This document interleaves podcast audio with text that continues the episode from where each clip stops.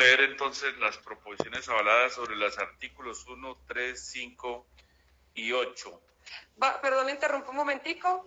El doctor Gustavo Puentes eh, se retira de esta votación porque a pesar de que se le negó su impedimento, se considera impedido. Leamos entonces las proposiciones. Sobre el artículo primero, Elizabeth Yaipan presenta una proposición.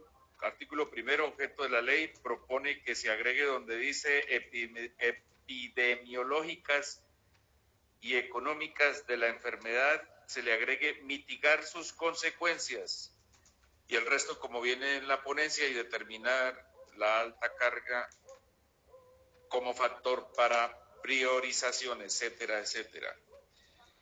Jorge Enrique Burgos propone sobre el objeto de la ley donde dice la presente ley tiene por objeto la actualización del marco normativo actual, propone que se elimine actual y quede vigente. Entonces, la presente ley tiene por objeto la actualización del marco normativo vigente.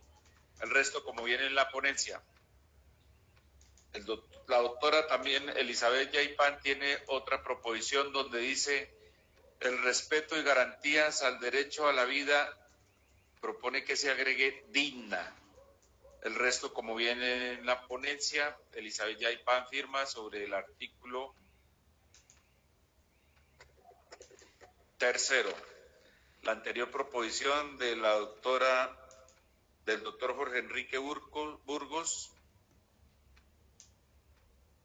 sobre el artículo primero, e igual la de la doctora Elizabeth Yaipan era sobre el artículo primero. Sobre el artículo quinto, propone un parágrafo cuarto que dice así, donde dice se detendrán acciones en política pública concretas encaminadas a la prevención, la delegación temprana, perdón, repito, parágrafo cuarto, donde dice se desarrollarán acciones en política pública concretas encaminadas a la prevención, la detención temprana, el diagnóstico oportuno, propone que se agregue seguimiento, rehabilitación de pacientes. El resto, como viene en la ponencia, Neila Ruiz propone sobre el artículo quinto, en la parte final donde dice en el parágrafo cuarto, de la carga de la enfermedad en el territorio deberán verse reflejados en el PNCC y se le agrega lo siguiente, lo anterior sin perjuicio de las acciones de prevención y detección temprana de los cánceres no priorizados que tienen obligación las autoridades de salud. Firma Neila Ruiz. Sobre el artículo 8 Artículo 8. Adiciones un parágrafo 2 al artículo séptimo, parágrafo 2.